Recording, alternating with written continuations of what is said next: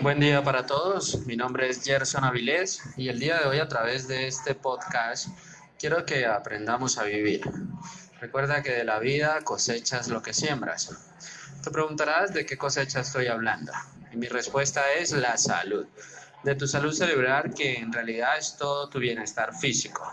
Una problemática que se vive hoy en día, sobre todo en Latinoamérica, son los infartos cerebrales los cuales han aumentado en personas de edad joven.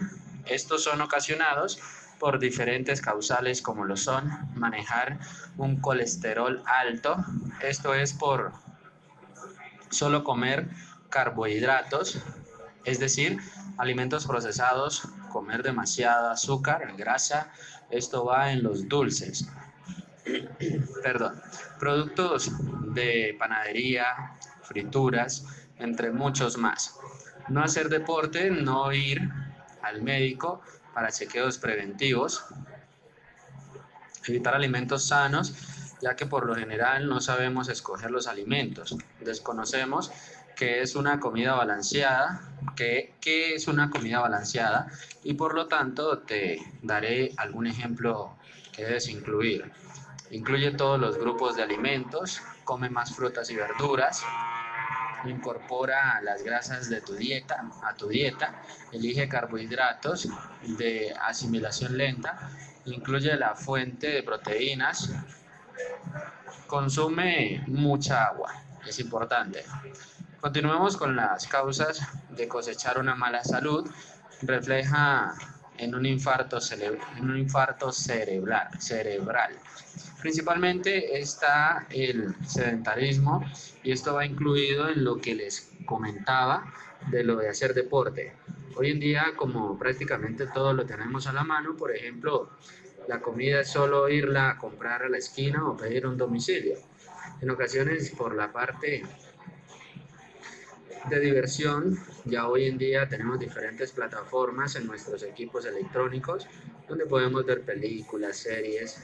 Entonces ya no vemos la necesidad de movernos para ir a un cine cada día. Permanecemos más en lo que llevamos, en lo que llamamos, perdón, zona de confort, es decir, de la casa al trabajo y del trabajo a la casa, aunque en realidad llama zona de confort al sedentarismo.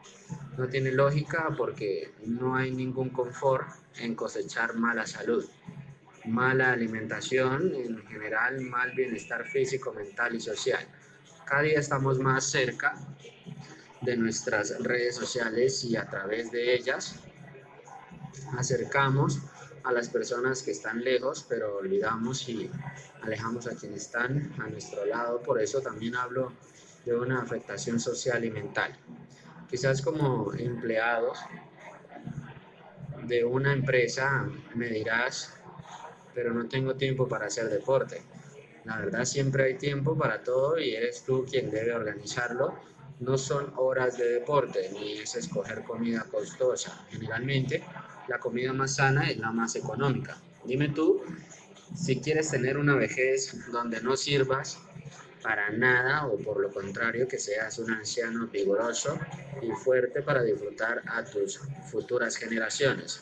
En tus manos está si quieres terminar tus días en una, en una clínica, ambulancia, ancianato o tal vez ni conocer la vejez porque ya de joven estarás dos metros bajo tierra o tranquilamente escoger una vida feliz en tu alcoba, en el jardín de tu casa o en cualquier lugar de tu preferencia de forma natural.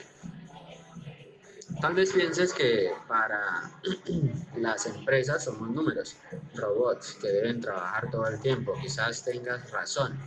Y eso no es lo importante, pero eres tú quien se pone precio.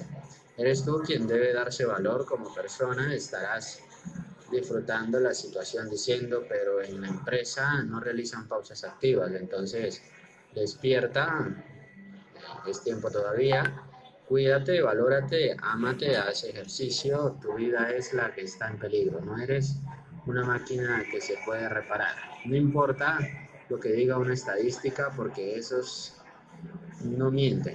E informan la grave situación en la que estamos los latinos por sedentarismo. Recuerda que no somos solo los síntomas no son solo los síntomas, perdón, sino las secuelas que quedan después de un infarto cerebral. O para que o para eres o para eres independiente, para después llegar a ser una carga para tus familiares. Por favor, ya basta de procrastinar tanto, es decir, de dejar todo para después, especialmente los buenos hábitos.